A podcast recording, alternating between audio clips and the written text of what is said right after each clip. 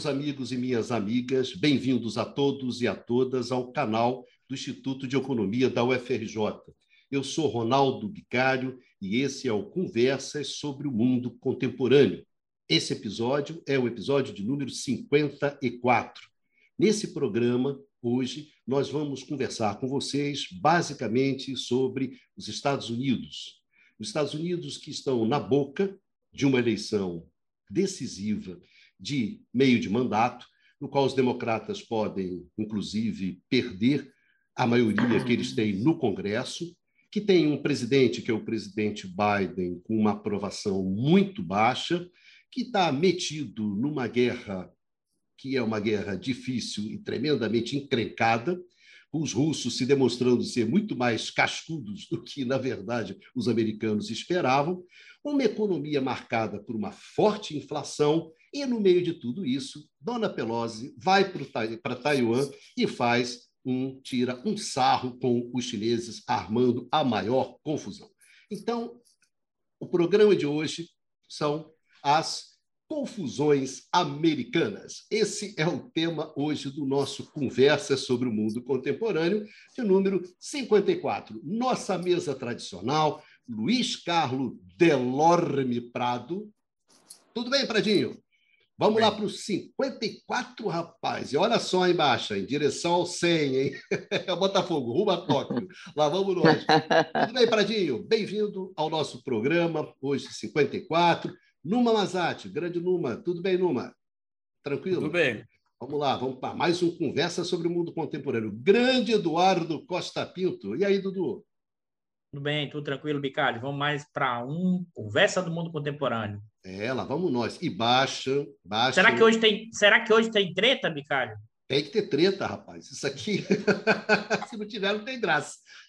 E agora baixam, baixam, como falei com baixam hoje, baixam veio hoje vestido para Globo News. Baixa no nosso estilo Globo News. Não é Globo News, é conversa sobre o mundo contemporâneo, entendeu? Mas baixa ali, está preparado para Globo News, treinando aqui para dar entrevista na Globo News. Bom, tudo bem, Baixazinho? Boa noite. Boa, Boa noite, Ricardo, tudo bem? Mais uma vez que nós gravamos isso quarta-feira, muito tarde de noite, então está todo mundo cansado de um dia de trabalho. Nós vimos a elegância do Baixa, demonstra né, como ele é capaz de passar o dia trabalhando e ainda se manter nessa pose, né? É um homem que chega a uma na, hora da Na linguagem atual, Cadinho, é Styles, hoje ele Hoje ele está Styles. Olha, olha, o, o, ponto, o ponto é o seguinte: eu estou na dúvida se é elogio ou deboche. De todo modo, deboche, se for elogio. Claro que é deboche, ô baixo. Se, se, for, e se for elogio, eu fico mais preocupado ainda. Senhores, hum. é isso. Vamos lá, vamos trabalhar. Lembrando a vocês que vocês podem encontrar esse programa em formato de podcast no canal IE-FRJ, nas boas casas do ramo, né? Spotify, Deezer, e o que vocês acham desse programa lá em, no formato de podcast. Pradinho, vamos começar as confusões americanas. Bem, Bicalho, uh, todo mundo está acompanhando uh, o, a instabilidade que o mundo contemporâneo está vivendo e uh, as, as participações americanas que, na visão majoritária, e isso é curioso, na visão tanto é, dos republicanos quanto dos democratas, eles, eles se dividem em muitas coisas, mas eles se unem numa, é, numa determinada perspectiva. Os Estados Unidos é um país especial. Na visão deles, é, a, ambos defendem o que ficou conhecido na literatura como o mito do excepcionalismo americano. O que, que é isso?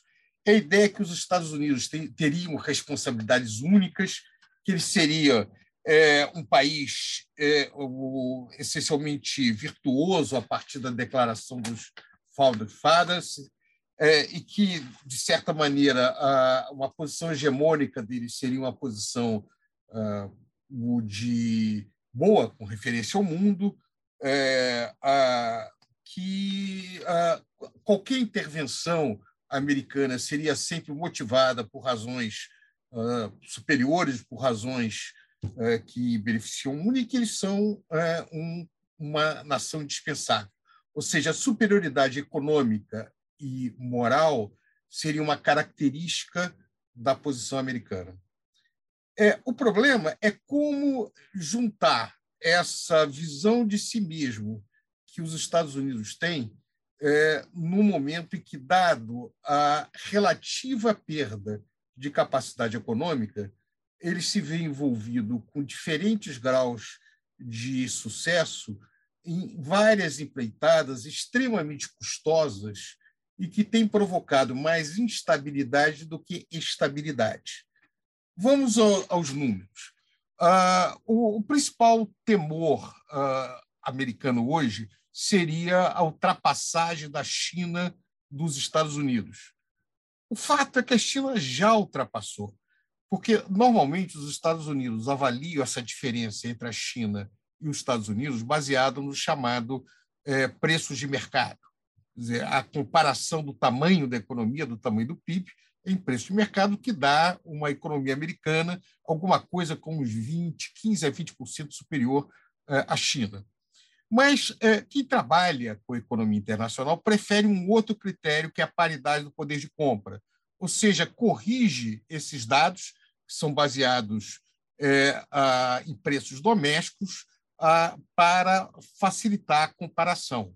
Se a gente usa esse critério, a economia chinesa já é maior que a economia americana e o será, mesmo a preços é, que a gente chama Atlas Price, a preços correntes é, em alguns poucos anos. Mas, além disso, é, a economia é, chinesa, em termos de produção industrial, já representa 28,7% da produção global de produtos manufaturados. Os Estados Unidos, 16,8%, seguido do Japão, 7,5%, e Alemanha, 5,3%. E, curiosamente, a Índia depois. Ou seja, a economia chinesa, em termos industriais, já é maior do que a economia é, americana. Então, é, a, no momento em que os Estados Unidos. Agora, a economia chinesa não é um desafio à economia americana nos termos que a antiga União Soviética era, ou seja, o que está em jogo não é, é diferentes regimes, é, sob o ponto de vista de, é, de, uma, de um, do antigo comunismo, né, uma economia de, de, de comando versus é, uma economia de mercado. São diferentes modelos de é, economia de mercado com diferentes papéis do Estado, mas ambos são movidos por um processo de acumulação de capital, que não é o caso aqui entrar é, em grande discussão. A mesma coisa a Rússia. É, a tentativa... Suspeito que vai ter treta em relação a isso.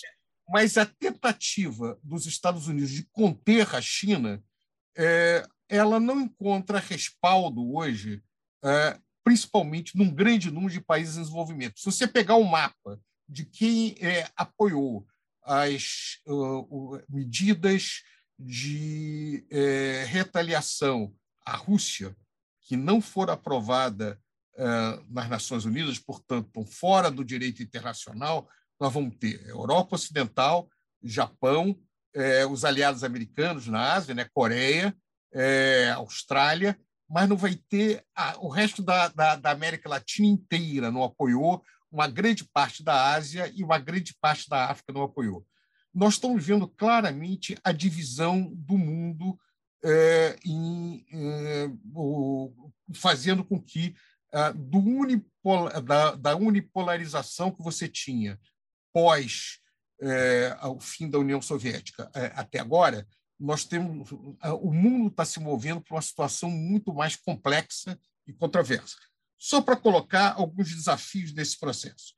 É, há, há, pouco tempo, a secretária do Estado é, americana, é, a, o, o, o, Janet Yellen, propôs é, um, novo sistema, um novo Bretton Woods, é, onde defenderia é, comércio livre, mas seguro, no qual ela diz o seguinte: é importante garantir quem tem posição de mercado é, em produtos primários, em tecnologia, em, uh, em energia, não posso usar isto para obter é, vantagens políticas, não possa fazer o que ela chama de geopolítico leverage. Ou seja, é, tudo em que as grandes é, potências fizeram ao longo do século XX foi usar a sua capacidade, o seu domínio tecnológico e o seu domínio, é, a sua superioridade na área de manufaturas para impor para os países em desenvolvimento uma série de custos e dificultar o processo de transição, de desenvolvimento econômico da periferia. É, agora que o jogo está mudando um pouquinho, que você é, a, o, o, papel das commodities e alternativas de comercialização, é, a, a, posição está sendo, nós não vamos brincar mais. Ou seja, é, a, atualmente é possível que surjam instituições alternativas às existentes hoje. É, o papel do Banco dos BRICS é, disputando com o Banco Mundial, o sistema de pagamentos internacionais que dispute com o SWIFT. Nada disso é imediato, mas você tem potencialmente um espaço de surgimento é, de um caminho para aquilo que no passado chamava-se não aliados.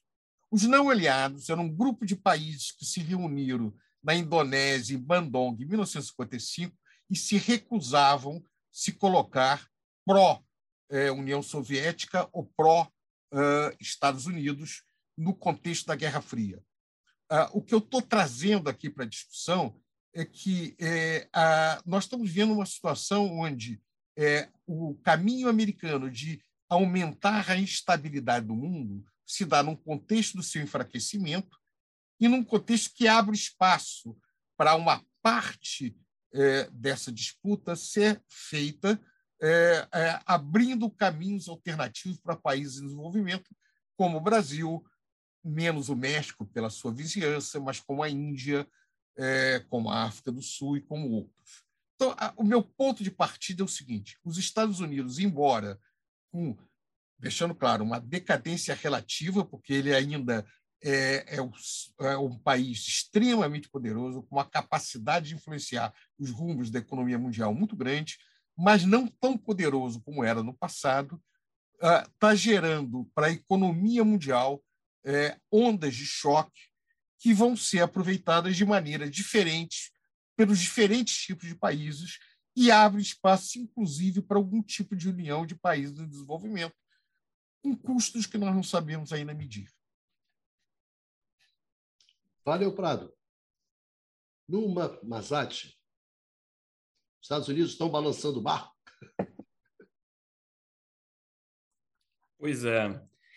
É, bom, depois da, da, é, dos comentários do Luiz Carlos, realmente a gente pode um, ver que a situação do, econômica dos Estados Unidos, geopolítica e, uh, e até de política interna né, é bastante complexa. Né? Tem cenários possíveis, é difícil dizer qual vai ser o mais provável, a gente pode, pelo menos, analisar a, a situação tal como ela se configura agora, e o que a gente observa é, uh, ao mesmo tempo, umas tendências estruturais que foram desenhadas pelo Luiz Carlos, né? ou seja, uh, o fato que há uma uh, irresistível uh, ascensão da China do ponto de vista econômico, do ponto de vista produtivo, né? o Luiz Carlos citou eh, os números da produção industrial, eh, que no caso da China já ultrapassou eh, o volume a dos Estados Unidos, e o que a gente observa, de fato, é uma crispação cada vez maior em volta de questões geopolíticas, eu diria até geoeconômicas, porque, de fato, a influência chinesa tem se assim se colocado né, de uma forma eh, cada vez mais clara eh, em muitas regiões do mundo através de uh, investimentos produtivos através de investimentos nos sistemas de transporte nos sistemas energéticos né, a infraestrutura de forma geral, através também assim de um papel cada vez mais eh, benevolente em termos de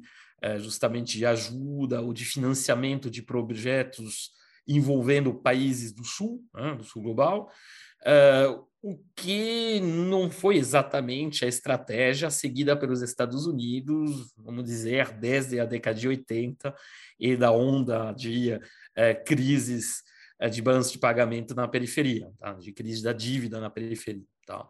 Então, a gente tem um contraste entre essa dinâmica chinesa, que parece assim, uh, realmente avançando, que simbolicamente também uh, foi claramente ilustrada né, pela resposta à pandemia, né? mesmo se a pandemia provavelmente se originou na China, difícil ter uma confirmação absoluta sobre isso, mas a resposta da China, da China em termos tanto uh, sanitário quanto uh, de crescimento econômico, de capacidade de crescimento econômico, mesmo uh, em 2020, ano da, do início da pandemia, assim, criou um contraste muito grande com o que a gente observou nos Estados Unidos, onde a resposta sanitária mostrou uh, grandes dificuldades né, na organização do sistema de saúde, uh, onde a gente observou também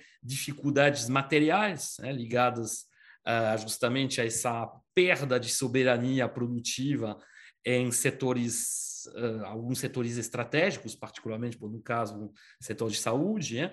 mas também uh, no setor de semicondutores. Né? A gente vê o problema atualmente, que continua, aliás, uh, em certo grau, de acesso a chips, né? a, microprocessadores, né? E tudo isso, então, dá uma impressão que, de fato, os Estados Unidos estariam entrando numa certa decadência. É bom, o termo talvez seja um pouco forte, mas acho que a gente pode aplicar ele à situação. Né? E a grande pergunta que se coloca é justamente como vai se configurar a resposta dos Estados Unidos em relação a essa ascensão chinesa, que, bom, tá, é uma realidade uh, material hoje. Tá? Na questão uh, militar, por exemplo, é difícil uh, criar, assim, assim, falar muito so, so, sobre o assunto, é, mas a gente pode dizer que a gente observa um processo assim de uh, clara designação da, dessa rivalidade uh, em relação à China uh, como uma prioridade absoluta, a saída do Afeganistão, a, o, vamos dizer, o fim da retórica em volta da chamada guerra ao terror, ao terror parece mostrar isso, né? e a gente vê uma série de alianças, uma série de programas de cooperação militar, de transferência de tecnologia, de fornecimento de armas, que envolvem justamente países que compartilham com os Estados Unidos essa, vamos dizer, esse temor né, com a, em relação à ascensão chinesa. Né?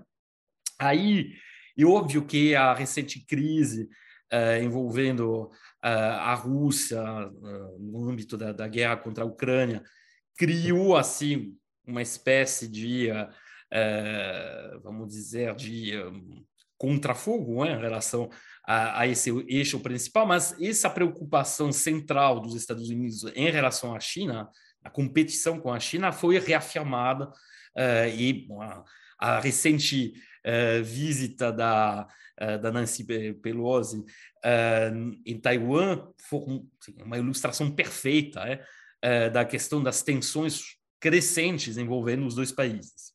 Do ponto de vista econômico, aí as questões que são uh, envolvidas são, mais, são muito complexas, porque elas têm a ver tanto com a questão, uma questão da projeção da economia americana uh, no exterior, né, da sua uh, capacidade, portanto, de ainda exercer uma influência sobre os outros países, sobre a economia mundial, tá? E depois tem questões, obviamente, isso conectado com uma questão interna. Tá? Na questão externa, vamos relembrar que, apesar de tudo, apesar de, dos seus, uh, vamos dizer, uh, da sua dinâmica muito menos é impressionante que é a chinesa, os Estados Unidos mantêm um domínio sobre determinadas áreas ainda fundamentais. Por exemplo, a questão monetária. Né? O dólar permanece a moeda internacional. A questão financeira. Os Estados Unidos ainda têm um controle sobre muitos fluxos financeiros a nível internacional e particularmente sobre a forma de manejar esses fluxos.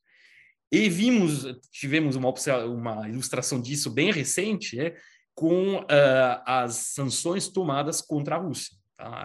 O uso da chamada bomba dólar né, é, contra a Rússia e a, vamos dizer, é, a criação de uma situação de quase autarquia da Rússia do ponto de vista uh, financeiro, é, foi quase excluída é, dos sistemas uh, internacionais de fluxos financeiros. Teve também um episódio da confiscação de boa parte, uh, enfim, de uma parte, pelo menos, das reservas russas, etc. Bom, gente conversa, pode conversar mais sobre o tema mais para frente. Tudo isso mostra o poder ainda muito grande que exercem os Estados Unidos nessa esfera financeira e monetária que não é, o que não é o caso da China. A China tem capacidades, obviamente, hoje em dia, como eu já indiquei, através dos seus fluxos de investimento, uh, que, se, o, que seja na, na direção da periferia ou do centro, uh, de ter muitos recursos né, financeiros, porém, ela não exerce nenhum controle sobre essas redes, esses fluxos, assim, essas redes de pagamentos, sua moeda não é uma moeda uh, de aceitação internacional ainda, ou seja, a gente tem nesse, nessa parte ainda uma simetria muito grande. Tá? Do ponto de vista tecnológico, mesmo se a China ainda tem está uh, avançando muito rapidamente, né? ela está uh, conquistando assim uh, setores que são considerados como setores de alta tecnologia. Tivemos uma ilustração no período mais recente com a tecnologia de 5G, por exemplo. Mesmo assim, os Estados Unidos ainda permanecem em muitos setores uh, superiores tecnologicamente ao que a gente observa no caso chinês. Tá? No complexo militar industrial, isso é muito claro, mas também a gente pode uh, observar uh, isso em outros setores de meio de capital. Porém, o que a gente observa também é que a distância vai se reduzindo muito entre os dois países, tá? e muito rapidamente. Tá? E um, se a gente for pensar na questão da, da dimensão interna, aí é realmente tem uma questão de muito complicado para os Estados Unidos em termos de modelo, que o tipo de inserção da economia americana tem muito a ver também com o tipo de regime uh, de uh, acumulação né, uh, que foi adotado nos Estados Unidos, vamos dizer, desde a, a chegada do Reagan no poder. Tá? Com as políticas neoliberais, parte da, da forma, assim, do método é, de enfraquecimento do poder de barganha dos sindicatos, de, da tentativa, pelo menos, de manter alguma dinâmica de crescimento do, pelo menos de manutenção do, do poder aquisitivo da população, tudo isso vai passar, na verdade, por uma relocalização cada vez mais intensiva né, uh, da indústria, da produção industrial americana para a, a região asiática. Tá? Isso vai ser, vai ser feito através, obviamente, uh, da, da, intermediação do, do Japão, né, que já tinha iniciado um pouco esse processo de reorganização das cadeias uh, regionais de, de produção na, na, década de 70, né, mas vai se intensificar muito ao longo da década de 80 e 90. E, nesse sentido, paradoxo é que a China foi quem se beneficiou muito inicialmente desse processo. Tá? é, um processo que também se dava no âmbito da Guerra Fria, era uma forma também de é, enfraquecer a influência soviética, pelo, pelo menos na, na década de 80. Então, a gente vê que esse modelo interno que foi de crescimento que na verdade não cresce muito, esse é outro problema, ele é baseado muito nessa relocalização produtiva. E antes de passar a palavra para meus camaradas, eu só diria uma coisa: o grande problema, na verdade, dos Estados Unidos é um problema relativo. Quando você escolhe um modelo de organização social, econômica, um modelo distributivo, que uh, vai ser muito prejudicial à dinâmica de crescimento. Não foi o caso nos Estados Unidos nas últimas quatro décadas, e que, pelo contrário, você tem um ponente, designado dessa forma a China, que tem um sistema de acumulação, que aí que com suas especificidades políticas, organizacionais, etc., mas que, mas que garante, ao mesmo tempo, uma taxa de crescimento elevadíssima, bom, você tem um processo que é aquele que a gente observou, ou seja, de convergência em termos uh, de poder econômico, em termos de, de PIB entre os dois países, e acompanhado, obviamente, uh, de um processo também de convergência em termos de influência, bom, pelo menos uh, na parte produtiva e também cada vez mais na parte geopolítica. Tá? Então, essas, esses elementos têm a ver, obviamente, com a, as escolhas que foram feitas em termos de organização econômica nos Estados Unidos. Aí vou, vou deixar a palavra para os camaradas. Valeu, Numa. Obrigado aí pelos seus primeiros comentários. Eduardo Baixa, colocar você na, na roda, falando sobre essa confusão americana. E a confusão econômica, Baixa? Inflação, taxa de juro alto. E aí? Olha, Bicalha, eu vou começar, na verdade, por um outro caminho. Né? É, vou aqui lembrar de um autor, é, um economista conhecido, chamado Charles Kindleberger, que ele, em determinado momento, se saiu com uma. veio com uma teoria, se não me engano, chamada de estabilidade hegemônica, os amigos podem me corrigir depois se não é exatamente isso o termo. Mas a ideia era da importância né, de uma potência né, que atuasse no sentido de estabilizar o mundo, né, do ponto de vista político e, e econômico. E ele vai argumentar, quer dizer, ele lança essa ideia, que ele argumenta que o período entre guerras do século XX, né, entre a Primeira e a Segunda Guerra, guerras mundiais, foi justamente uma ocasião em que não havia essa potência fazendo esse papel é, estabilizador, né? e que isso teria levado a, ao, ao conflito, à Segunda Guerra Mundial. Tá? Essa tese ela é muito discutível, né? questionável, é, controversa. Tá? Então, sem entrar no mérito propriamente dessa tese, se certa ou errada, mas o, o que nós temos hoje é uma potência, como o Luiz Carlos já adiantou, é, que, na verdade, não tem um efeito estabilizador, muito pelo contrário, tem um efeito desestabilizador, tem tido um efeito desestabilizador. Né? Se nós virmos a guerra é, na Ucrânia, o, os Estados Unidos é, têm uma parcela de responsabilidade, no sentido de, no mínimo, de é, terem instigado os ucranianos né, é, em relação aos russos.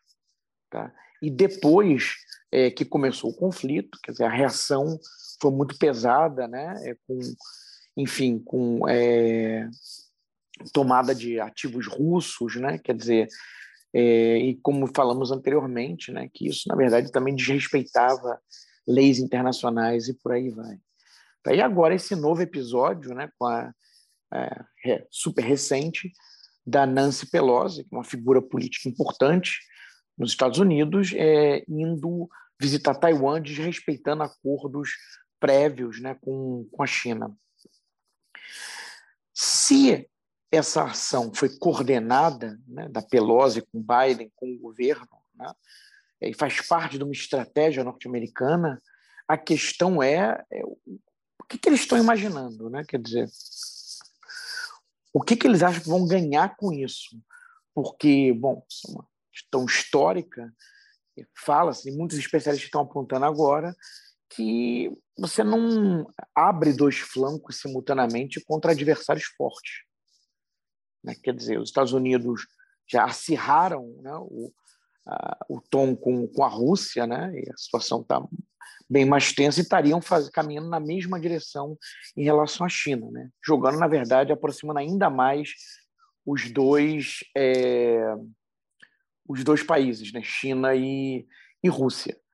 E, por outro lado, se não é uma ação estratégica, também isso é muito preocupante, que dá uma ideia de barata voa. Né? Quer dizer, se, se, esse, se esse gesto foi uma presepada da Pelosi, intempestivo, né? que ele voltar, voltado ali para um, objetivo muito particular, que são é, jogar para a galera ali na, na Califórnia para as próximas eleições, tá? É, isso mostra um nível de descoordenação que é bastante preocupante. Né? Então, essas questões se colocam, tá? e, e, bom, e é um país, como já chamamos a atenção em outros momentos, que tem questões em fraturas internas muito profundas dos Estados Unidos hoje em dia, né? como ficou muito claro em 2018, na verdade, nas eleições do nas eleições em que o Biden acabou eleito, na verdade, mesmo antes disso, né? durante o período Trump. E aí, uma outra questão é que se coloca, né, esse mundo que caminha, que está de tensões crescentes, tá? e perigoso também, porque quando começa a chegar nesse nível, jogadas mal feitas podem levar a resultados é, inesperados e que, no fundo, não eram o que desejavam os principais atores. Mas, diante desse mundo, então, é, e nós, aqui na América Latina e nós, mais particularmente, aqui no Brasil. Né? Qual o caminho, né? como é que a gente se posiciona em relação a isso? Tá? E lembrando algo também que eu já falei em outras ocasiões, relembrando né, que, é claro, a história não se repete, né? os contextos são distintos, mas se estamos caminhando para uma, uma nova Guerra Fria, há que se lembrar que na Guerra Fria, a Guerra Fria anterior, né, deixou um rastro de ditaduras militares aqui no continente. Eu começaria com isso, Bicalho. E aí, Dudu? Os Estados Unidos está, como a gente, balançando o barco lá, como você falava lá no, no Diário da Crise. Vamos lá. Eu acho que ele está balançando o barco sim para fora, porque ele tem enormes dificuldades internas. E aí eu queria trazer alguns dados, né? É, por exemplo, os dados da inflação. Né? Os dados da inflação de junho, junho exatamente, nos Estados Unidos, foi de 9,1%. Né? Sendo que a inflação de alimentos foi 10%, a inflação de energia 41%. Lembra que a gente comentou sobre isso, parecido com o padrão europeu, ou seja, o efeito guerra, o efeito aumento dos preços da energia e seus efeitos em cadeia na inflação. Né? E num contexto, Bicalho, eu estava olhando aqui, eu não podia perder essa oportunidade né, de falar de fração de classe. Se a gente olha, os, a, esses dados têm disponível tá, no, nos órgãos de estatística norte-americano, a massa de lucro corporativo no primeiro trimestre de 2022 cresceu de forma significativa em praticamente todos os setores. Né? Não só financeiro, mas, por exemplo, a indústria doméstica, que se divide em finanças e financeiras e não financeiras, o, a, a massa de lucro aumentou 22%. Das empresas não financeiras, 27%. Das manufaturas, 50%. Da maquinaria, 52%. E por que eu estou ressaltando isso, Ricardo? Porque, na verdade, né, na saída da pandemia, e essa é uma característica que a gente está vendo no Brasil e vários outros países, mas nos Estados Unidos, a massa, e não tem uma taxa, mas a massa está aumentando esse volume, está também aumentando a taxa, a massa de lucro está aumentando, no contexto em que os salários estão caindo. Eu peguei também o um dado da remuneração da, do real por hora né, de todos os ocupados. Em junho, caiu 1% em relação ao mês anterior, e em junho, em relação ao ano passado, caiu 3,6%. em parte provocada por essa inflação, uma inflação que tem a ver com a questão energética, que tem a ver com a guerra, que tem a ver com o movimento de expansão norte-americana para conter Rússia nesse processo. Então, o efeito. Diga, Prado, acho que Prado quer comentar alguma coisa. Não, não, não é comentar. Você falou de, de real, você está falando dos Estados Unidos, de dólar. Não é isso? Falei real, desculpa. É. Eu falei real, então falei errado, desculpa. Na verdade, tem uma queda. Não, não. O que eu falei foi o seguinte, Prado. É a queda da remuneração real. Ah, não queda nominal. real aqui. É, não, agora que eu falei, eu falei real. É a queda da remuneração real de 1% em junho em relação ao mês anterior e de 3,6% em relação a junho do ano passado. Tá e que eu estou reforçando isso? Isso tem a ver com o mecanismo, que é importante, de aumento das tensões entre capital e trabalho nos Estados Unidos, o que o número já tinha apontado há bastante tempo, aqui nos vários programas, em que a indústria, a, nas finanças, mas também a indústria, está aumentando a massa de lucros, ou seja, a indústria de transformação, a massa de lucro no primeiro trimestre em relação ao primeiro trimestre do ano passado. Só, vou até pegar o dado aqui de novo, que eu acabei de pegar esse dado, tá? da indústria de transformação, a massa de, da, do setor manufatureiro né? aumentou em 50%. 50%. Tá? Ou seja, o que estou querendo chamar a atenção? A capacidade de, é, vamos dizer assim, se proteger da inflação de energia, né? tem sido muito maior da burguesia, do setor empresarial, e isso tem sido repassado, sobretudo, para o trabalho. Né? Então, esses trabalhadores têm perdido o poder de consumo com a queda do salário real. Tá? Aqui, aí você vai dizer, mas a ocupação até melhorou. Melhorou. É um pouco que está acontecendo no Brasil agora. Queda com outras nuances, mas você tem queda do salário real com aumento da ocupação. Então, tem uma piora do mercado de trabalho, que já é muito precário nos Estados Unidos. Isso reforça politicamente o, a extrema-direita, o trumpismo, e nesse sentido, talvez a visita né, a presidente do Congresso norte-americano é exatamente para aumentar a tensão para fora, para a velha discussão clássica da potencializar e ampliar a guerra para diminuir as tensões internas que são enormes. Desviar o foco, né? Desviar o foco. Bom, na época então, do Clinton, ele soltava umas bombas no Iraque, né? quando a coisa apertava. só que não dá para soltar bomba agora da forma como soltava, porque tem a Rússia ampliando o seu espaço e tem a China dizendo que não vai aceitar esse processo. Observe que aí, diga abaixo. Não, só para falar em bomba também tem a questão do daquela liderança da Al-Qaeda, né? Sim. Esse, essa semana também, né, que a gente Acabou nem comentando ainda. Ou, isso, ou seja, o que o Bicalho trouxe é o seguinte: eles têm um problema interno, e acho que aqui é um ponto que eu queria abrir para o debate para vocês: é o seguinte, é muito difícil você conseguir manter os seus instrumentos de dominação para fora sem coesão interna.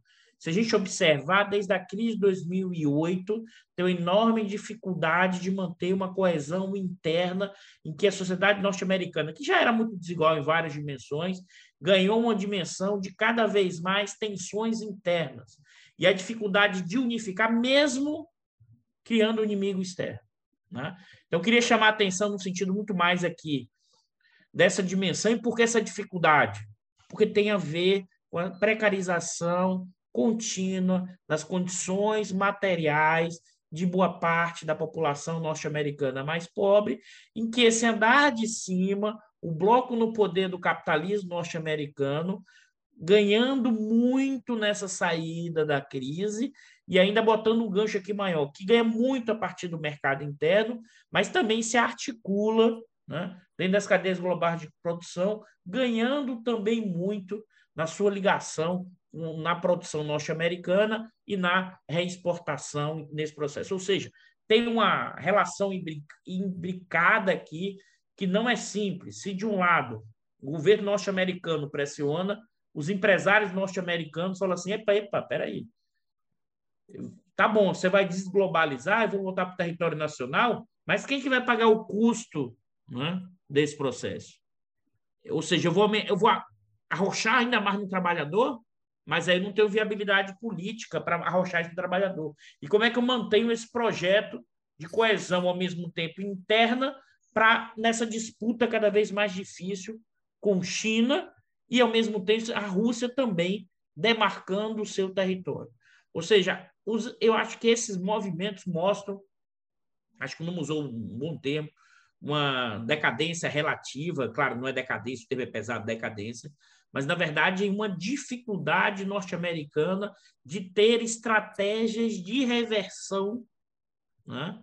de reversão da sua perda de poder relativo, sobretudo na questão de valores, na questão de produtividade do trabalho, evidentemente, sempre lembrando que a questão financeira e para a questão da moeda eles ainda têm um peso significativo. Ou seja, tem uma, uma dificuldade, inclusive, de reação, né? que é diferente da forma de reação que eles fizeram com a União Soviética, que era uma, uma, um regime separado. Não.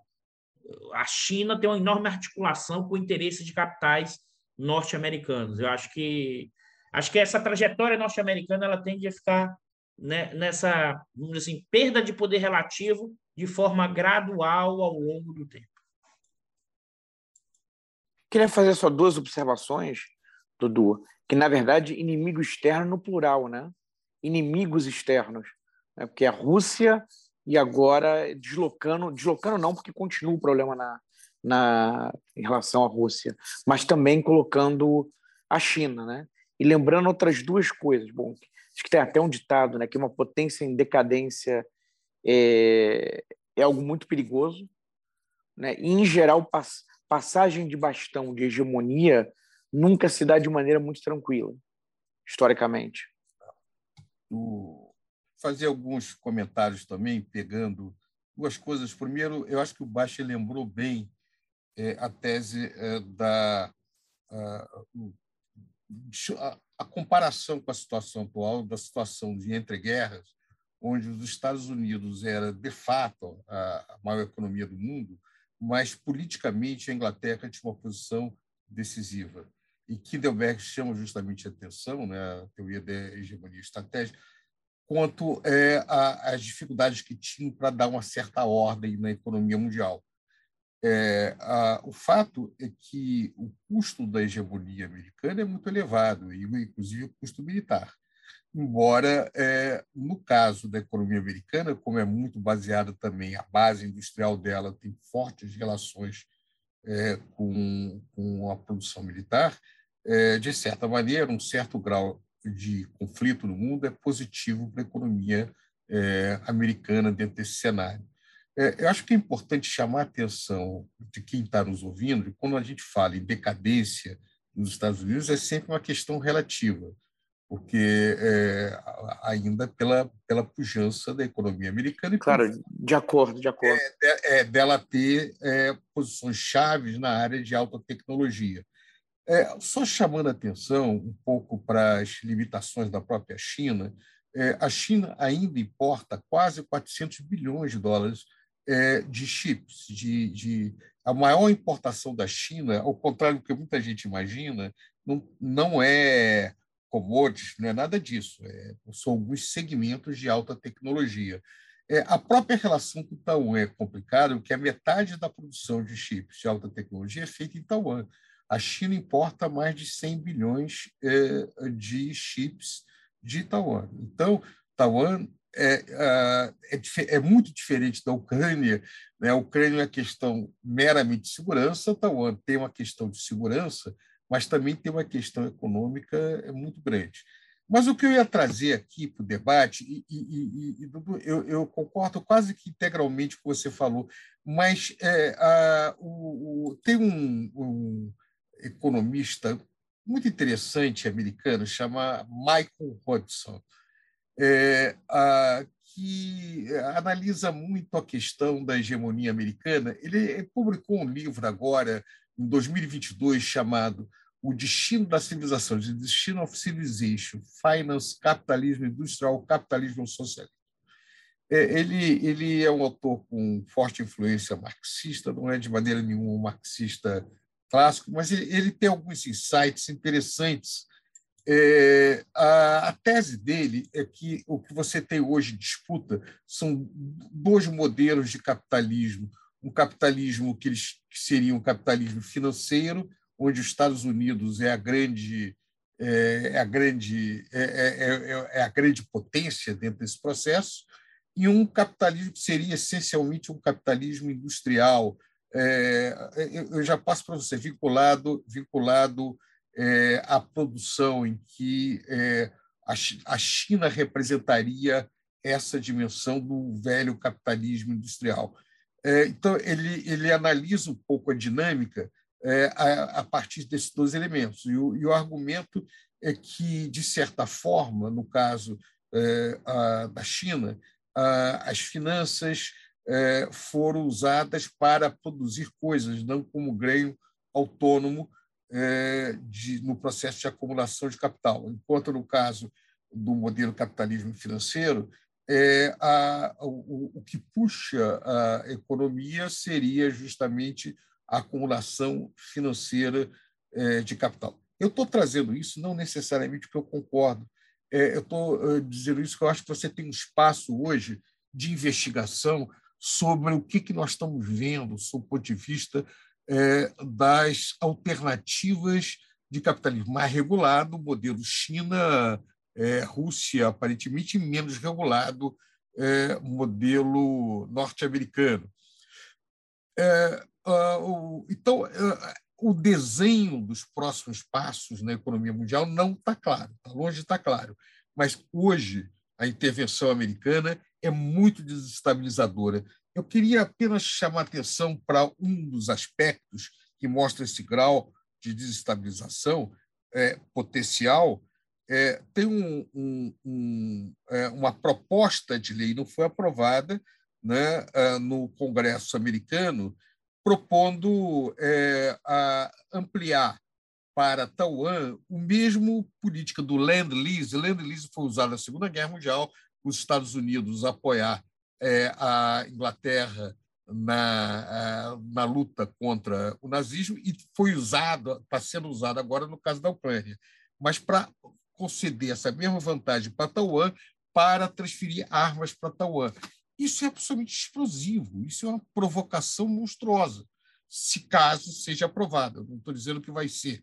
Mas como coisas completamente estapafúrdias tem sido aprovado, principalmente quando é contra é, é, a, considerados inimigos dos Estados Unidos, eu não acho absurdo que uma proposição como essa seja colocada. E aí o problema, eu vou uh, retornar à coisa que o Baixa falou. A minha grande preocupação nesse cenário é que a fronteira entre uh, o, a, o, as disputas de natureza econômica, com eventuais questões geopolíticas e militares, e é, a possibilidade de alguma coisa sair de controle e você ter um conflito aberto entre grandes potências, me parece que nunca foi tão grande desde o auge da Guerra Fria, lá nos anos 50, início dos anos 60. Nós estamos num cenário mundial muito delicado. Vamos seguir adiante, é mais isso daí. Eu...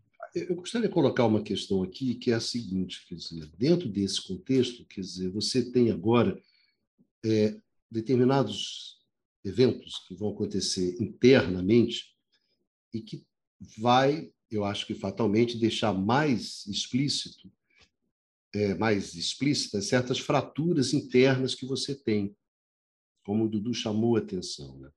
Agora você tem uma eleição de meio de mandato. Essa eleição é fundamental porque ela vai definir quais vão ser os espaços que o Biden vai ter nos próximos dois anos. E tudo indica para uma derrota dos democratas. Uma derrota que pode fazer com que você perca a maioria que você tem na Câmara e também no Senado. Sendo que vai, digamos assim, antecipar as pressões eleitorais de daqui a dois anos, com a volta dos republicanos, a própria volta do Trump, enfim, esse tipo de coisa. Ou seja, o que se desenha é um acirramento das questões internas, até porque o Biden, concretamente, e isso vale para os democratas, eles não entregaram aquilo que eles prometeram que iam entregar. Quer dizer, apesar de uma grande expectativa no início, de uma.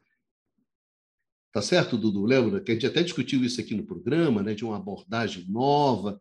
Teve os colegas nossos, né, um, um novo desenvolvimentismo americano, uma nova, um novo New Deal, ou o que, o que você quisesse chamar, havia uma grande expectativa em torno da, da volta do Biden, de uma mudança da política econômica mais, né, mais radical.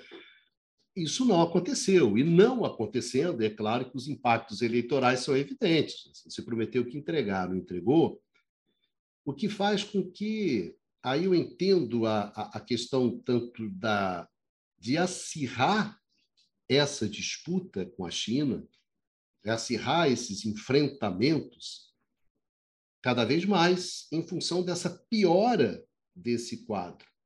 E não me parece que o recurso do inimigo externo, diante das fraturas internas que você tem, seja capaz de ser eficiente, entendeu, Prata? Eu, eu tenho dúvidas em relação, em função do quadro atual americano onde, além do inimigo externo, você nitidamente tem um inimigo interno que o establishment carimba na testa do Trump e da extrema-direita, entendeu? Eu, eu, acho que a coisa ficou muito mais complexa do que bateu, bateu os, os tambores da guerra e, sabe como é que é? Lá vamos nós. Eu não sei se esse se vai ser possível levar isso a cabo com bons resultados, no mínimo eleitorais. Acho que vai tornar a confusão americana maior, não menor. É uma provocação. ah, bem, eu, posso até colocar, mas acho que o Numa, eu não sei se o Numa quer falar também. Não abriu né, no microfone, que nesse eu vou. Fala aí, Numa, que nesse eu vou dar treta com o Prado. Vai. eu queria, em relação ao, à observação do, do Ronaldo, né, do Bicário, é, falar de dois eventos muito recentes, né? Um é do dia 29 de julho, outro do dia 30. Né? O primeiro é no dia 29 de julho, a votação com uma é uma votação, uma votação assim bipartisana, né? ou seja, teve representantes tanto do Partido Republicano quanto, obviamente, dos democratas, né? que votaram uma uh, lei para apoiar o setor de semicondutores nos Estados Unidos. Tá? Isso representaria um investimento de 52 bilhões de dólares para, na verdade, relocalizar parte da, da produção de chips né, uh, nos Estados Unidos, como justamente uma questão de uh, soberania nacional, de soberania econômica e, obviamente, geopolítica. Tá? Então, a gente vê que, por exemplo, nessa questão da designação da China como o grande adversário, há um certo consenso. Tá? Então, de fato, um elemento que vai diferenciar tanto em si a posição dos republicanos em relação à, posição dos uh, democratas. Tá? Então, o que a gente pode dizer é que, obviamente, as estratégias que vão ser utilizadas para uh, tentar justamente uh, assim apoiar esse, esse enfrentamento e tentar, uh, portanto, uh, manter a liderança americana do ponto de vista econômico, produtivo, aí pode tem muitas divergências, tá? Mas a gente vê que tem consenso em algumas questões, a questão dos semicondutores é uma das principais. Tá? Esse é o primeiro elemento. Pois, um outro uh, elemento, uma outra, outro evento bem recente, no dia 30, é, foi finalmente o acordo do senador Manchin para uh, aceitar o projeto, o grande projeto de um, que era parte é, desses megaprojetos assim de 2 trilhões de dólares, é, mas que por enquanto não tinham passado é, no, é, no crivo do, do, Congresso americano, é, é da, é, do, de um plano de investimento voltado particularmente para o meio ambiente. Tá? Então, a gente está falando de, acho que são 438 bilhões de dólares de investimento né, nessa, uh, nessa parte de meio ambiente, e isso é visto uh, como algo que pode até mudar o cenário dos chamados midterms, né, dessas uh, eleições de metade do, do mandato, que foram no final das contas, dois êxitos né, da, políticos né, uh, dos democratas. Não esqueçamos também que tem uma mobilização muito forte dos democratas em relação a, do campo democrata depois uh, da, revoga, uh, da revogação assim da, da lei que não da lei, é do, enfim, da aceitação pelo, pelo menos por parte da, da Corte Suprema né, eh, de eh, um direito de acesso ao aborto em todo o território americano. Tá? Isso foi algo que, obviamente, é uma derrota para o campo progressista nos Estados Unidos, porém, isso teve o efeito de mobilizar muito o eleitorado uh, democrata. Tá? Então, não sei se o cenário de uma derrota é tão, tão certo, é difícil saber. O que a gente pode ver e aí depois passou a palavra para os camaradas e para o Dudu em particular, é, o que a gente pode ver, portanto, é que há uma tomada de consciência nos Estados Unidos da necessidade de, uh, pelo menos por parte uh, de, dos democratas uh, e, assim, portanto, de uma parte do, do país, né, da necessidade de rever certas políticas, tá? Uh, que seja relacionada à questão da distribuição de renda, tá? porque tem, depois desse, entre aspas, sucesso é, da aceitação uh, da bill, né, do, uh, da lei sobre o investimento ligado ao meio, ao meio ambiente, a gente tem outro, outros elementos do programa do Biden que poderiam ser contemplados, né?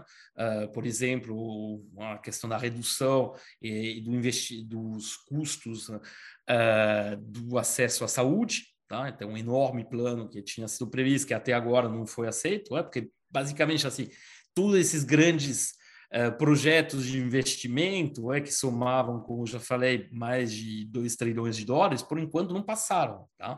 Agora é o primeiro que passou. Então, vamos ver o que vai acontecer. Ou seja, tem uma ideia de gastar, de ter gasto público, de uma visão, de uma visão que vai que o gasto público pode uh, levar, vai levar a um crescimento mais acelerado, que esse gasto também eu voltado para questões sociais, para questões ambientais, ou seja, tipo tem pelo menos assim essas tentativas. Vamos ver o quanto elas vão ser uh, bem sucedidas, mas isso é já um, um caminho no sentido uma mudança de modelo interno. Isso, obviamente, a situação é muito conflituosa, como foi já apontado por todos, é, tem uma oposição é, grande dos republicanos em relação a esses planos, né? É, mas pelo menos a gente está vendo algum caminho, alguma possibilidade de mudança. Tá? E uh, só voltando à questão da, da inflação que tinha sido colocado pelo, pelo uh, Eduardo Costapino, pelo Dudu, uh, a gente vê que, apesar das posições muito contrárias a esses pacotes né, de uh, investimento, de gasto público, e particularmente a gente pensa numa figura importantíssima dentro do Partido uh, Democrata, que é o Larry Summers, né, que já foi secretário do Tesouro, que, que tinha uh, apontado o risco de inflação ligado a esses grandes investimentos, esses grandes pacotes de gasto público. Apesar disso, acho, acho que começa a ter uma visão estrutural, pelo menos de uma parte né, uh, da, uh, assim, dos dirigentes americanos, do lado democrata em particular, que uh, essa, há na necessidade de uma mudança desse modelo. Tá? A necessidade de reinternalização né, de, de uma parte da produção, pelo menos nas áreas estratégicas, a necessidade de voltar até algum tipo de uh, crescimento econômico e que uh, isso ligado, obviamente, a uma, uma diminuição da, da desigualdade na distribuição de renda, e tem, de fato, uma situação tão conflituosa internamente que, uh, bom, esses grandes uh, pacotes né, de uh, investimentos voltados para as questões sociais poderiam participar uma redução da, uh, dessa conflituosidade. Tem que ver. Tá? Eu sou, é, isso nesse sentido, essa conflituosidade interna americana, ela, ela contrasta muito com uma espécie de unanimismo né, que a gente encontra no modelo chinês. O modelo chinês é exatamente o oposto você tem um planejamento, você tem, apesar de eventuais assim divergências em pontos muito específicos entre uh, os dirigentes, você tem uma via designada. Tá? Uh, e uma estratégia de médio, curto, médio e longo prazo. Isso, no caso americano, mesmo se está se desenhando tendência nessa, nessa direção, bom, isso obviamente é muito objeto de muitos debates, de muitas uh, assim, eh, divergências. Né? Então, essa é uma, uma, grande, provavelmente a maior dificuldade uh, para os Estados Unidos, enfrentar, entre aspas, o, uh, essa ascensão chinesa.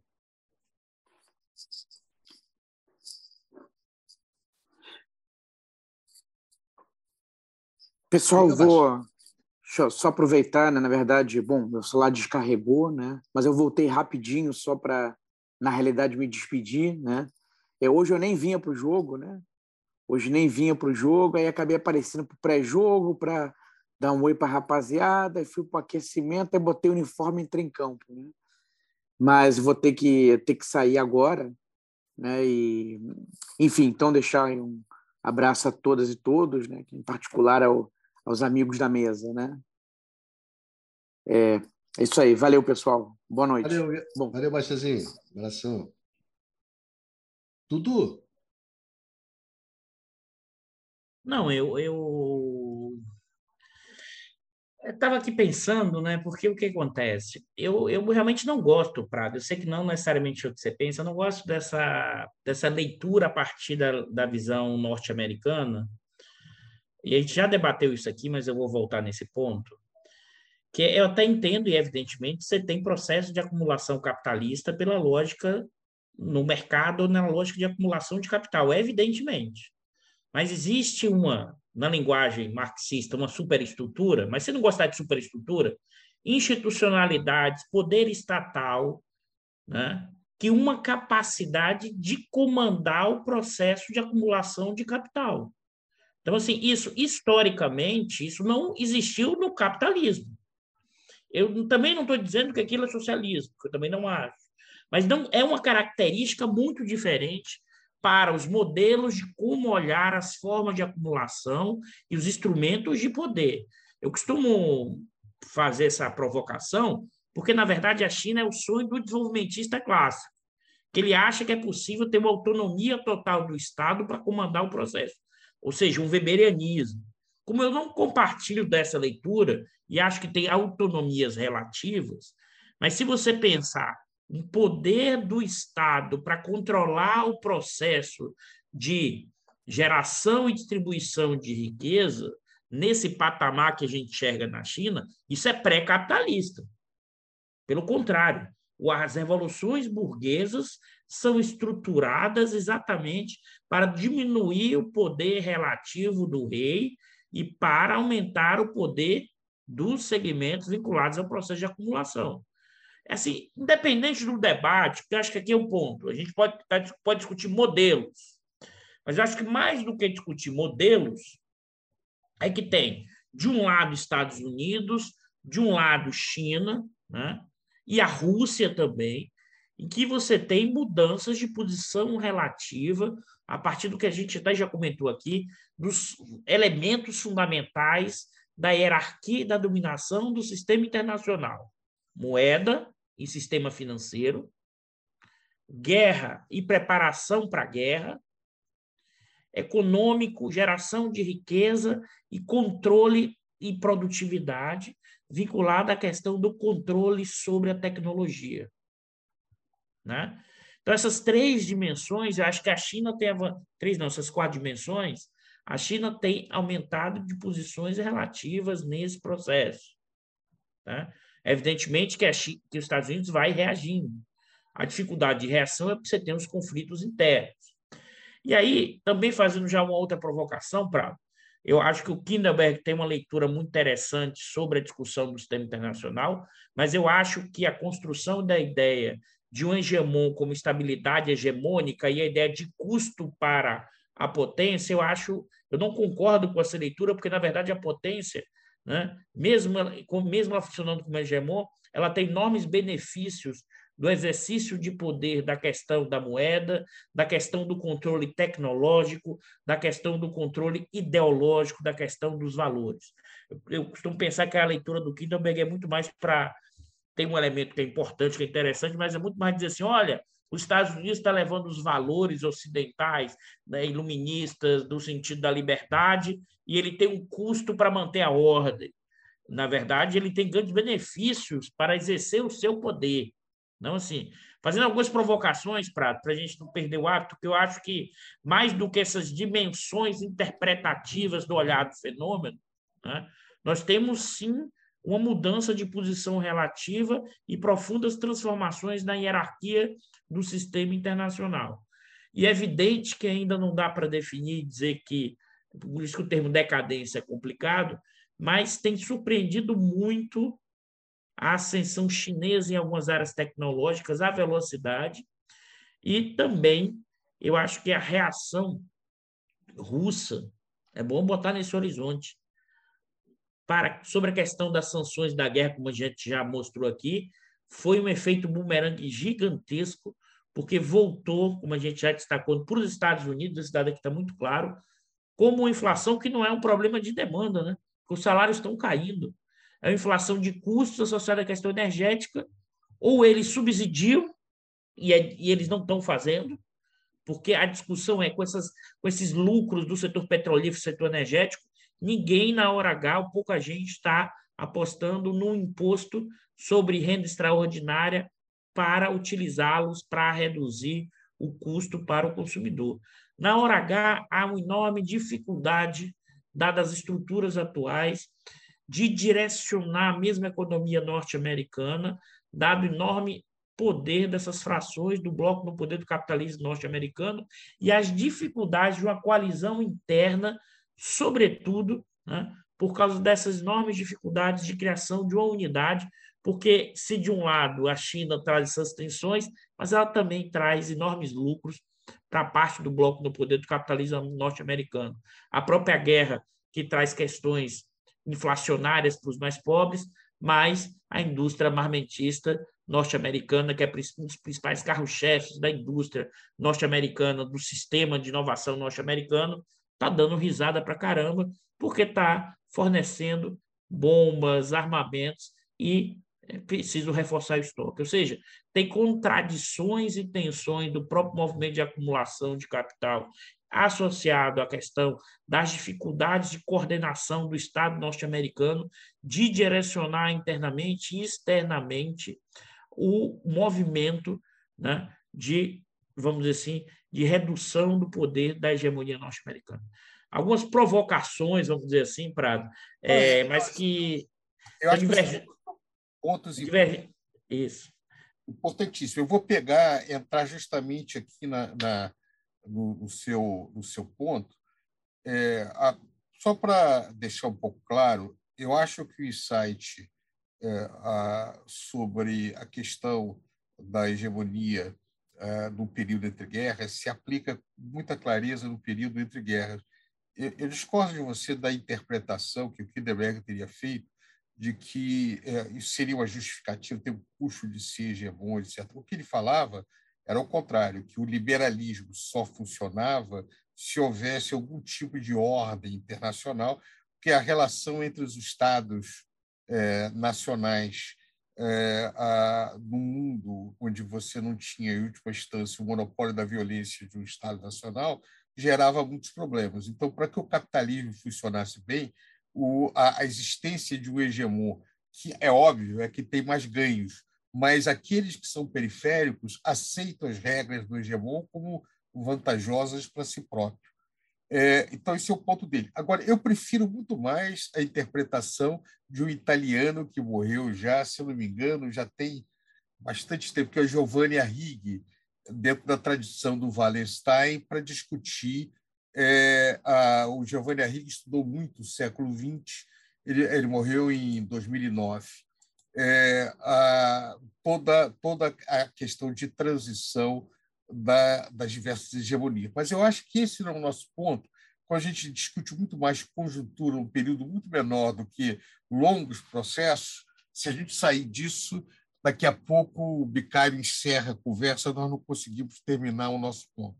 Para mim, a questão é, americana hoje é que é, você pode identificar ou não o problema, eles podem até identificar o problema lá, você tem inteira razão, você tem é, ganhos excessivos do 1% mais rico é, isso já foi estudado, inclusive, pelo pessoal do Piketty, por toda essa turma. O problema é que você não tem nos Estados Unidos mecanismos institucionais para mudar isso, é, por várias razões. entre elas, porque a maneira que os Estados Unidos foi constituído, nós temos que lembrar que os Estados Unidos foi construído lá com os founders fathers desde lá no século XVIII, com é, para garantir as oligarquias regionais. O Sul morria de medo de que é, a, a União acabasse, por exemplo, com a escravidão na época, queria manter determinadas vantagens determinadas situações. Então, os Estados Unidos têm um poder muito grande nas localidades e o poder do, da, da, da União é relativamente pequeno. Inclusive, essa decisão que foi feita pela Suprema Corte é, é, é, curiosa, porque ela diz o seguinte: não faz parte de um direito a ser garantido, um direito, portanto, que todo mundo teria que, que garantir é, o direito ao aborto, ou seja, cada Estado pode legislar é, a favor ou contra isso, é, o que dá uma confusão monumental no caso americano. Então, é, o, o que me parece, eu acho que a grande dificuldade dos Estados Unidos é que ele pode tentar fazer ações. Eu acho que os Estados Unidos têm a capacidade, têm a força para retomar alguns setores de indústria, não tenha dúvida, é uma sociedade muito complexa é, e, e, muito, muito pujante sobre muitos aspectos, mas é, esse dilema da questão da distribuição de renda interna, que passa por aumentar direitos de trabalhadores, não é muito claro como é que isso seja, seria possível ser feito na institucionalidade americana. É, a, você, mesmo se você pegasse alguém mais à esquerda do Partido Democrata, é, que é o establishment que chegou agora, né, como aquele candidato. Sanders. Nome, exatamente, Sanders, dificilmente conseguiria mudar. O Partido Democrata ele é fundamentalmente ligado aos interesses financeiros.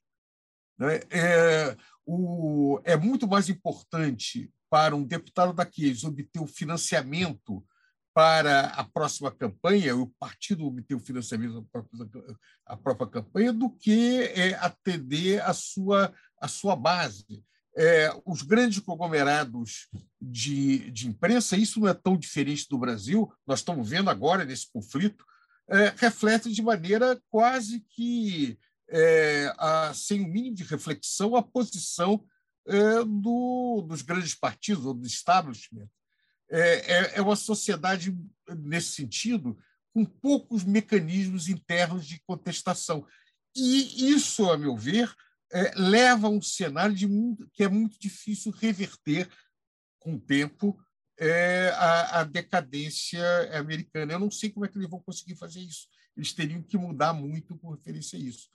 É, por outro lado, é, a, esse é o ponto que eu, eu acho que você levantou que, que, que, nós tendemos a discordar, é o seguinte, o papel do Estado é, da, na China, o papel do Estado da Rússia tem uma posição decisiva no sentido de controlar é, determinados interesses do capitalismo, seja financeiro, seja industrial, alguma coisa, em nome é, da construção de algum tipo de é, coesão interna. Da Rússia, eu não acho isso. Né? Pode ser que isso venha a ser. A Rússia é muito mais um capitalismo selvagem, pelo menos aquilo que eu conheci é, é até então. Eu já às vezes que eu fui lá e, que eu é, aprendi até isso pode ser que venha mudar. Mas no caso da China, a preocupação de harmonia, de coesão interna é muito forte, isso é muito confucionista. Então, é, a, você tem razão quando diz o seguinte: ah, você, Luiz Carlos, é um desenvolvimentista no sentido do meu histórico de vinculação da tradição desenvolvimentista latino-americana. Confesso esse crime. Quer dizer, se você analisar o Brasil é, no século XX, entre 30 e 1980, o Brasil pulou de uma sociedade em que o PIB brasileiro foi multiplicado por 100 entre 1900 e, 1980 e a renda per capita por 10. É, nós não fizemos distribuição de renda, não fizemos uma série de coisas, mas essa sociedade foi mudada. É, então, nesse ponto, temos uma discordância muito grande. Eu, eu me sinto muito à vontade de dizer que eu sou é, um herdeiro de uma tradição é, que passa pelo Celso Furtado, que passa, de certa maneira, pelo Prebisch, é, que passa por várias pessoas que entendem que é possível é, transformar a realidade através de uma série de mecanismos para construir uma sociedade melhor. Mas a questão do ponto, Prado, que eu estava comentando, não é, do, não é o desenvolvimentismo, mas é o papel do Estado. O que você falou do Estado é forma de intervenção, e aí tem uma diferença entre forma e conteúdo do que é o Estado. Você sabe melhor do que eu. O intervencionismo do Estado não significa dizer que ele tem uma forma na relação de poder das estruturas sociais. Inclusive, você mesmo sabe que um dos problemas do desenvolvimentismo foi não incorporar uma teoria de Estado para entender os fenômenos. Achou que bastaria uma burocracia estatal, uma ideia que a dificuldade enorme na periferia de que achou que bastaria planejamento que você chegaria ao desenvolvimento. E a minha leitura é uma dificuldade de entender o que é o Estado, não a forma de intervenção. Não é a ideia do Estado desenvolvimentista ou liberal, mas como o Estado se articula com as relações de poder e como ele estrutura, e ele pode, em determinados momentos históricos, ser, sim, capturado ou ser comandado pelo bloco no poder, mas ele também pode, em determinadas conjunturas históricas, ter autonomia. A minha divergência aí, Prado, é que na China não tem uma dimensão de autonomia relativa. O Estado chinês ele constrói o tempo inteiro o capitalismo chinês, no sentido, se você quiser, do mercado. Isso não existe, pelo menos eu não enxergo historicamente. Nenhum capitalismo com essa configuração.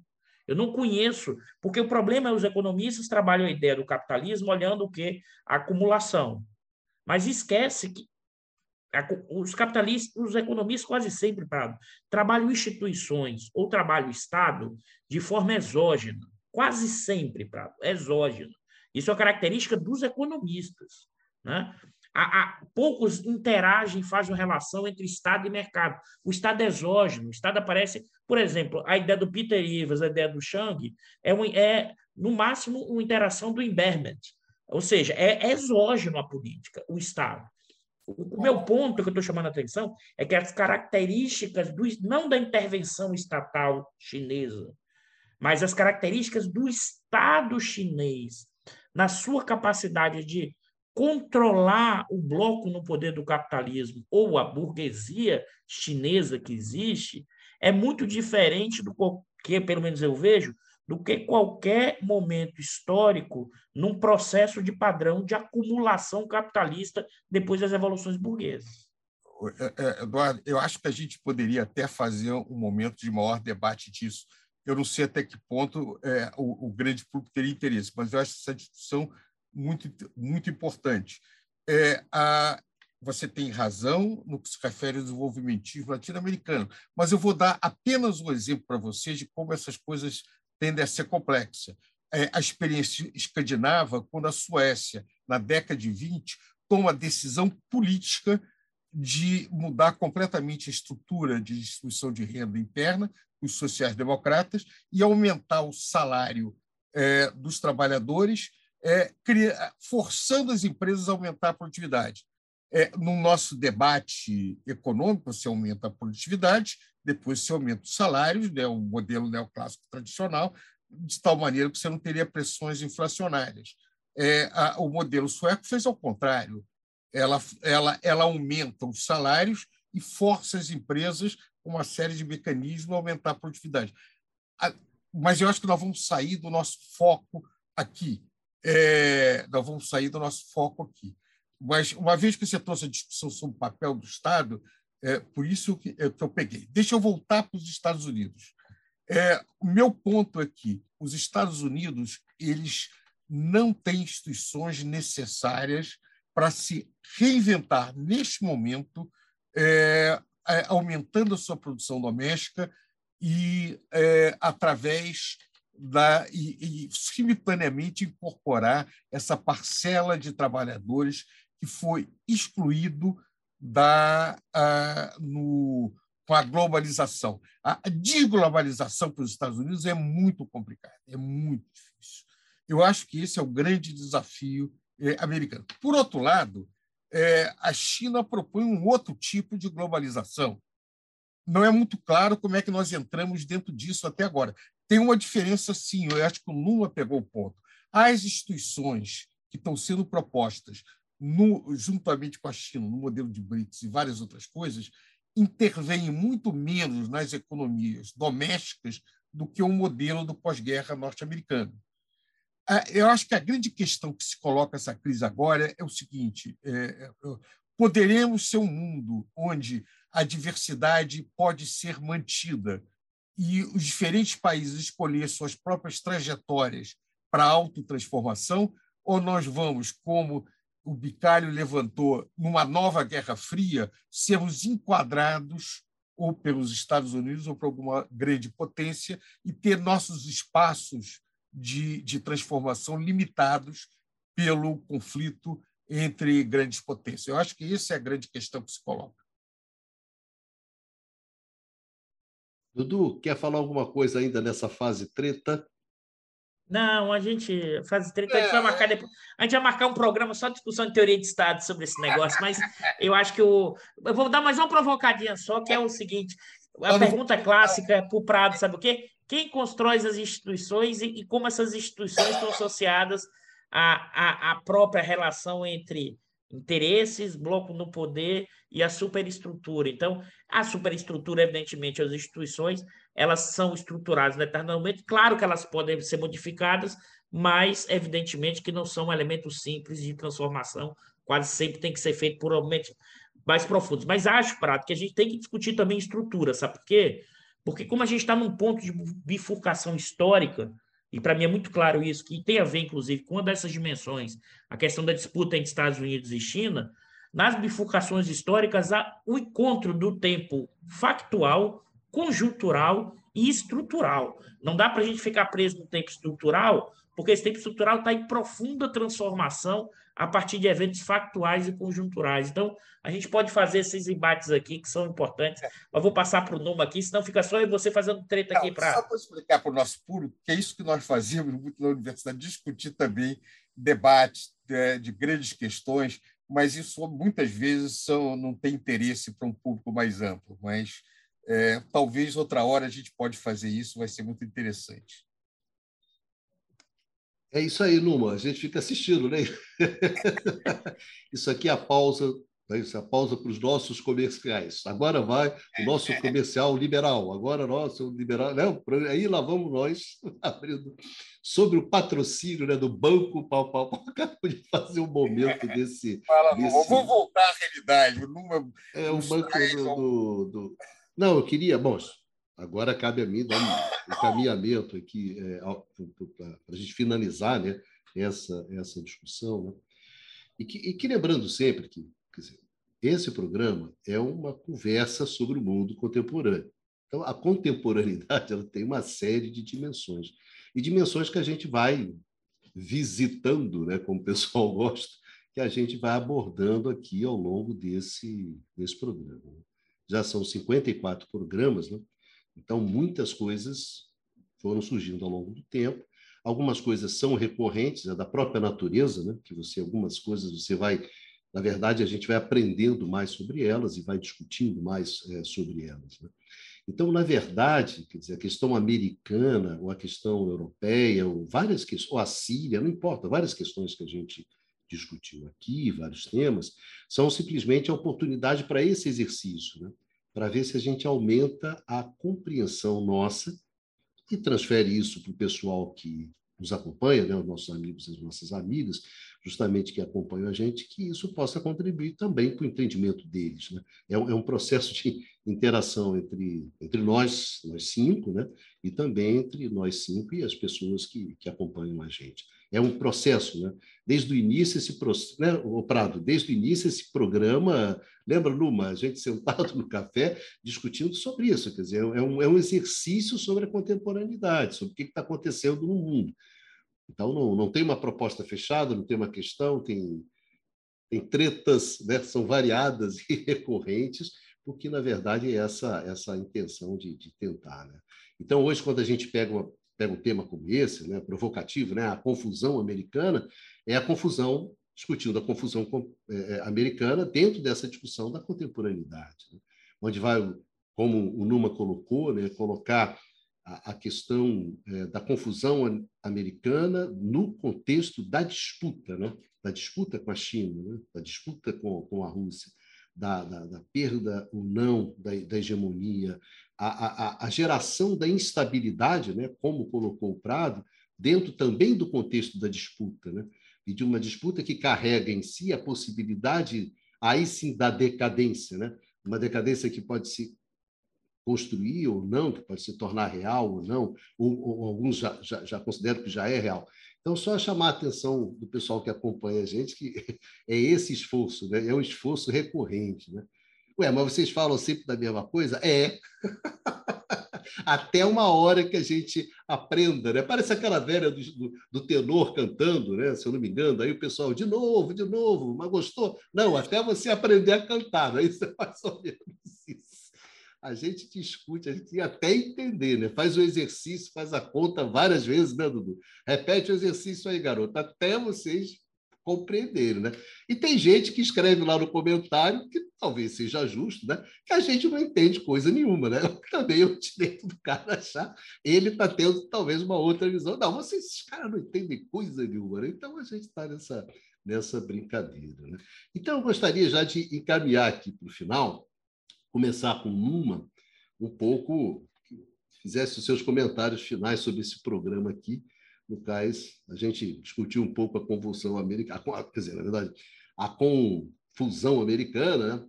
mas esse é um mundo bastante confuso, né? Quando você bota a China, bota. Gente, bota a Índia, vai botando outros caras pesados aí também, que aí a conversa fica, né? Fica Europa, vai, vai, vai, a Ásia, né? Só, só, a gente podia fazer aqui uma série sobre a Ásia, né? A conversa sobre o mundo contemporâneo asiático. cara, você podia fazer uma festa com esse negócio. Numazinho, vai lá, suas palavras aí para encerrar esse, esse programa aqui. Até o Baixo apareceu, né? Pensei que ele vai viajar, não vai viajar amanhã, não sei o quê, para dar, para dar. Não dá para mim, aparece, joga uma cascata e vai embora, né? Exatamente marcou a presença. Numa. Pois é, uh eu acho que o é, que a gente pode dizer é que, claramente, é, tanto em termos é, de peso econômico quanto de desafio geoeconômico, né, assim, a região, o espaço né, que se torna o grande lugar de disputa e o espaço, o grande espaço é, do é, assim não é mais o, é, o espaço do Atlântico é, e o espaço do Pacífico. Tá? Se a gente for olhar o peso dos países que costeiam o, o Pacífico, eles hoje em dia uh, representam assim uh, mais de 60% né, do, uh, do PIB mundial, né, se aproximando até logo dos 70%. Então a gente vê que o Atlântico já perdeu isso. E de uma certa forma a, essa guerra entre Rússia e, e Ucrânia e a atenção que recebeu por um tempo essa região do mundo, essa reativação da OTAN né, em volta dos Estados Unidos uh, e colocando assim a, a Rússia como uh, o principal inimigo, não é significativo de um movimento que está acontecendo nas últimas décadas e que, assim, na verdade, vai uh, tornando uh, o espaço atlântico como um espaço cada vez menos uh, significativo. Tá?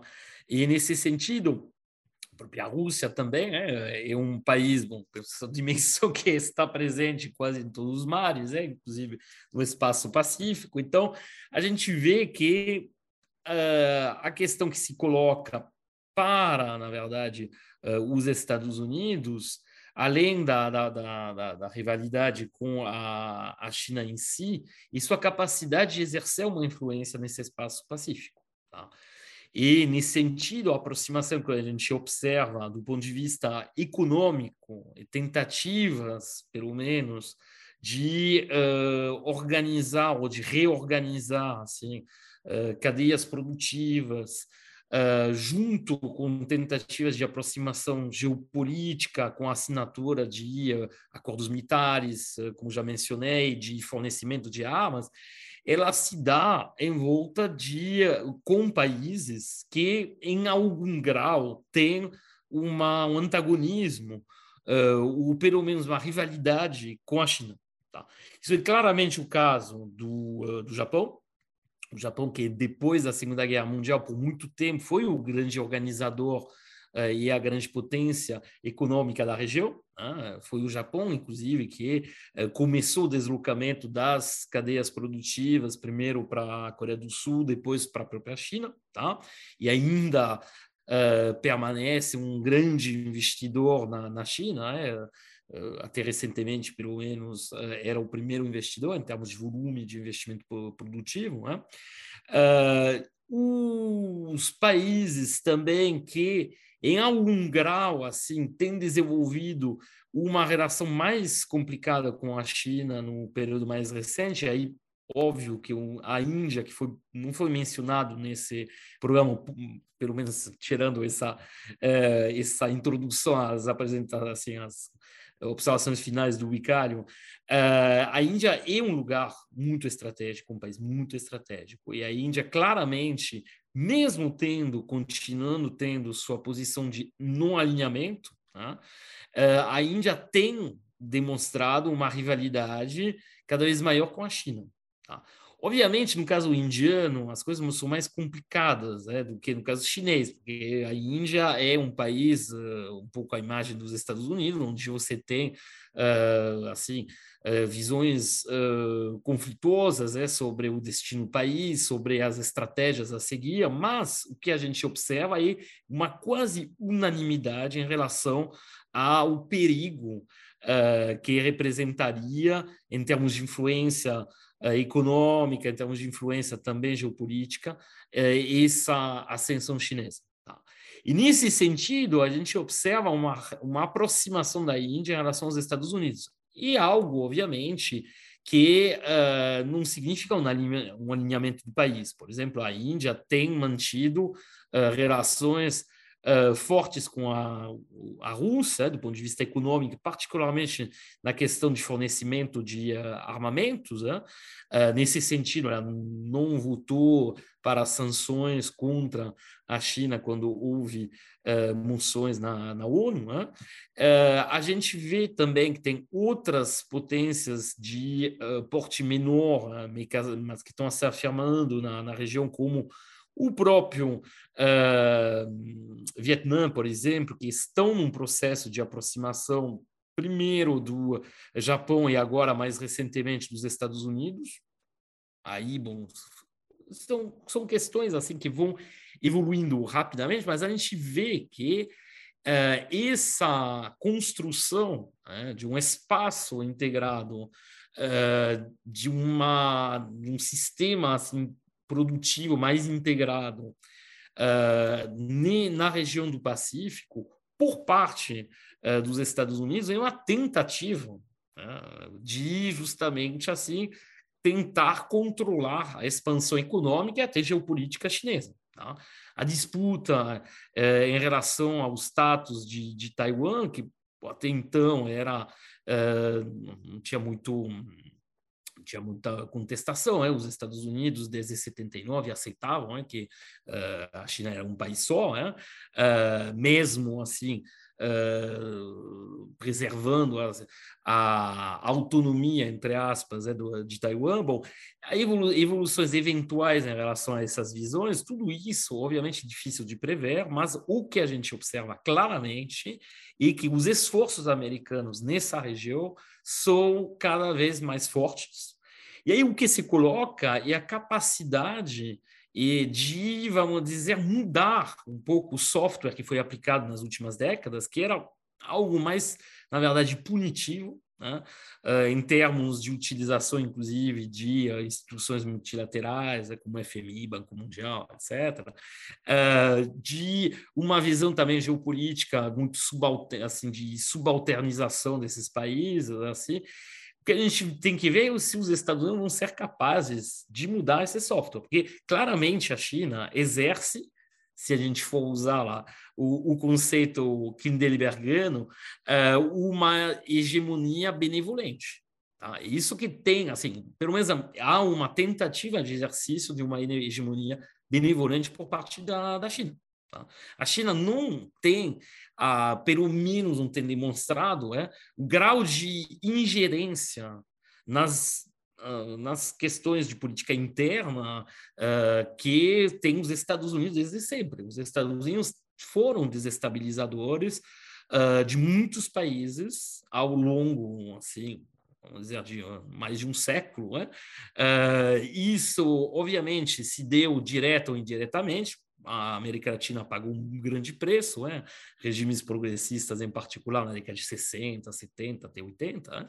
Uh, essa influência continua se exercendo até um período recente em vários países da região, e algo parecido pode ser dito para o continente africano, no Oriente Médio, até bem recentemente, tivemos uh, exemplos uh, na Líbia, na Síria, em muitos uh, no Iraque, obviamente. Né? Então, toda, toda essa, essa questão é de saber se uh, os Estados Unidos podem mudar nessa, ou pelo menos assim, de dar alguma inflexão nesse sentido e sair, na verdade, da de uma obsessão é, com a imposição de um modelo uh, neoliberal do ponto de vista econômico, simbolizado pelo consenso de Washington, ou seja, pela imposição uh, de um Estado mínimo, uh, de uma sujeição a, assim, de todas as dimensões da organização da sociedade à força do mercado.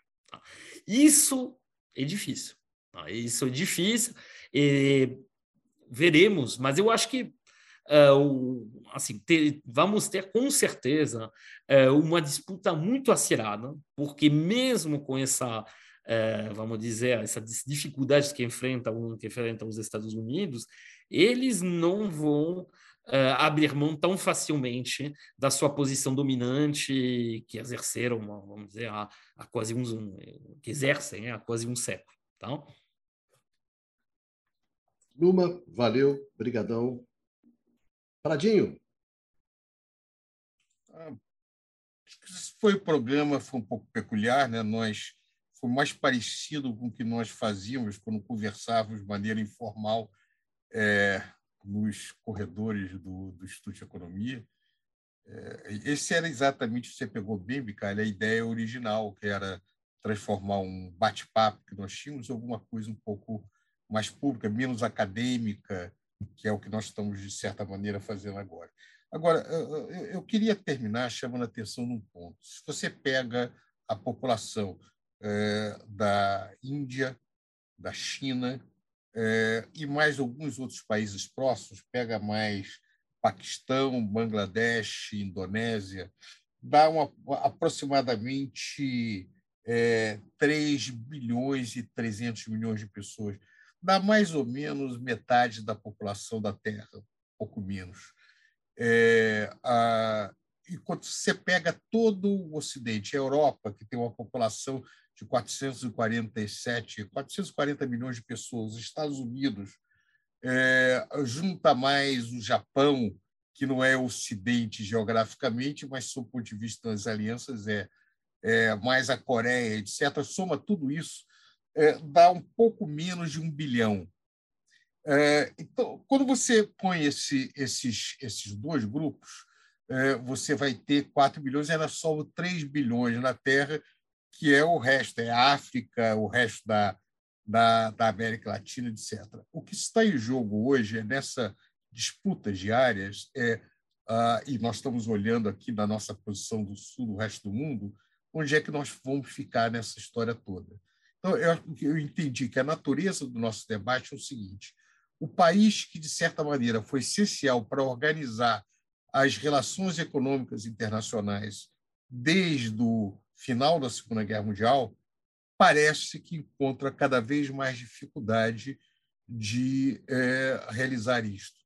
Nesse sentido, tudo indica que é uma nova ordem mais complexa, que não elimina a anterior, mas soma a anterior, formada ou puxada principalmente pelo papel da China, é, com, com, outros países que lhes são aliados. É, é, o, o Lula chamou atenção no caso da Índia. A Índia é muito curioso, porque a Índia é um adversário da China, sob o ponto de vista é, militar, etc., mas, sob o ponto de vista econômico, eles têm muitas convergências dentro desse cenário. Então, é, a, como é que fica essa nova institucionalidade? O que, que ela seria? Portanto, é, esse é, a, foi um, um programa que levanta muito mais questões do que responde. Ou seja, é um programa bastante interessante para abrir espaço para nós podermos discutir mais no futuro dessas intermináveis questões, como disse Picard. Alô, Pradinho, brigadão. Eduardo Costa Pinto. Bom, vamos lá. Eu queria destacar e aí trazer um conceito que parece em desuso, mas é o que eu acho importante, é a ideia do imperialismo mesmo. O quanto o exercício do imperialismo norte-americano ao longo do... porque é, ao longo do século XX e na sua forma de, de atuação para dentro da órbita é, capitalista de uma cooperação antagônica, ou seja, os supostos é, adversários do campo do capitalismo viram temporariamente é, amigos, vamos dizer assim, a, a, a, ideia da cooperação antagônica que permitiu, e a ideia do desenvolvimento a convite, ou de outros termos, permitiu um tipo de reconfiguração e que meio que veio junto. Então, assim, foi uma organização de um capitalismo dada a existência da Guerra Fria. Em certa medida, com o fim da União Soviética. Né? Os Estados Unidos, com a própria profunda crise russa, como destacamos aqui nos anos 90 em programa anterior, né? é, com a China ainda numa dinâmica relativamente de crescimento de poder externo ainda muito pequeno, os Estados Unidos, a partir dos anos 90, vai para o seu segundo movimento, né? que é o movimento de um projeto imperial. Né?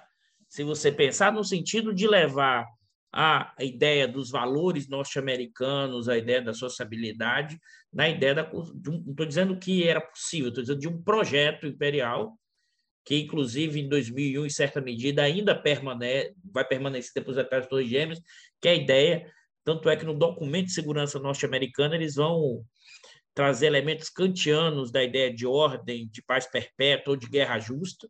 Né? Isso é histórico na formação, da questão da, das guerras e das disputas, e que, ao mesmo tempo, e aí, é aí que é o, a questão do materialismo dialético é fundamental. Quem diz que os outros não vão reagir quem disse que no movimento sistema internacional os seus outros oponentes, os seus outros processos vão ficar parados. E isso é que exatamente a gente, enquanto economista, costuma fazer os ceteris paribus, mas o ceteris paribus é uma abstração. Enquanto um está querendo permanecer e subir, e a depender das correlações das transformações, o outro está querendo, não, eu vou vir junto aqui também, eu estou criando novas condições e mais. A própria lógica do projeto imperial norte-americano, que passava por uma profunda abertura financeira, por uma profunda abertura comercial, é a ponta de lança, o caminho que permitiu o tipo de inserção chinesa no mundo globalizado, que virou, inclusive, o elemento que permitiu também, um dos elementos que permitiu a China ter um tipo de inserção diferente no sistema internacional. E aí, essas imbricações e tensões, e também as derrotas norte-americanas, né? sobretudo nos anos 2000, e a derrota aí não necessariamente a derrota militar, mas é a forma como foi a intervenção no Paquistão, a forma de intervenção em vários outros países, né? É, em que você teve que ocupar territorialmente durante 20, 30 anos, a guerra, a própria guerra do Iraque, a segunda guerra do Iraque, todos os seus efeitos de perda de legitimidade, né? criou enormes dificuldades para manter esse projeto imperial e ele recua agora né? Por um projeto muito mais de manutenção do seu poder dentro dessa hierarquia, muito mais numa estrutura defensiva. É o ataque para manter a sua posição atual. Só que com um grande problema. Todas essas dinâmicas da construção desse projeto imperial de liberdade, de uma lógica cosmopolita, liberal, se você pensar, como o Numa já alertou aqui, da ideia das políticas neoliberais, mas esses valores mais abstratos, mais geral, a ideia de que os Estados Unidos, com seus valores né, europeus, é, anglo-saxão, é, iria levar isso para o conjunto, a ideia de liberdade, a ideia dos fluxos. Isso, em certa medida, foi gerando profundos movimentos internos de aumento da exploração da força de trabalho, de aumento da profunda desigualdade, criando enormes fraturas internas que dificultam o movimento norte-americano, inclusive de movimentos de não ativos na, na disputa com Rússia mas dificultam, inclusive, movimentos passivos. Passivos estou chamando qual sentido? Né? É você atacar para manter a mesma posição que você está. Né? Uma estratégia é a seguinte, eu estou perdendo. Então, eu preciso o quê? Cair em campo para dar uma parada no jogo, usando a metáfora do futebol, Bicalho, para ver se eu ganho fôlego para fazer uma nova resistência. Eu não estou atacando. Eu estou, na verdade, é, atacando para não perder o jogo rapidamente. Então, é evidente que, nesse sentido, é, esse, essa dificuldade norte-americana tem a ver com esses movimentos históricos de mais longa duração, mas que se reflete hoje por escolhas e decisões a partir não só do Estado norte-americano, mas da sociedade norte-americana e, sobretudo, dos blocos de capitais norte-americanos, com sua reconfiguração do bloco do poder pós-anos 70 e com o processo de liberalização, e essa dificuldade de mudar essa institucionalidade, como Prado bem alertou, é fruto exatamente de quem hoje é a fração hegemônica do bloco no poder, ou seja, quem manda. E quem manda e está ganhando dinheiro não vai querer mudar a instituição porque os chineses estão avançando. Então, tem uma dimensão aí que eu acho fundamental para pensar esse momento histórico e que cruza, ao mesmo tempo, o tempo factual, o tempo estrutural e conjuntural, porque uma própria ida de uma secretária, não secretária não, mas a presidente do Congresso a Taiwan, que é um evento factual, se você pensar, no momento, pode, pode ou poderá gerar tensões ainda maior, ou pode ser apenas, nesse momento, uma zoada e uma pressão dos chineses para ver as reações. Então, é difícil olhar as conjunturas, mas é fundamental olhar as conjunturas, porque senão não pegamos o bonde da mudança do tempo estrutural se ficarmos esperando o tempo estrutural passar, se olhar as transformações da realidade em curso. E isso requer compreender esse momento histórico norte-americano e essa perda de posição relativa em alguns instrumentos de poder do sistema internacional. Valeu, Dudu, obrigado. Bom, para terminar, gostaria de agradecer, então, a todos os nossos amigos, a todas as nossas amigas que nos acompanham nessa conversa, nessa discussão, e propor que a gente se encontre, mais uma vez, no próximo Conversa sobre o Mundo Contemporâneo, aqui no canal do Instituto de Economia da UFRJ. Vida que segue, se cuide.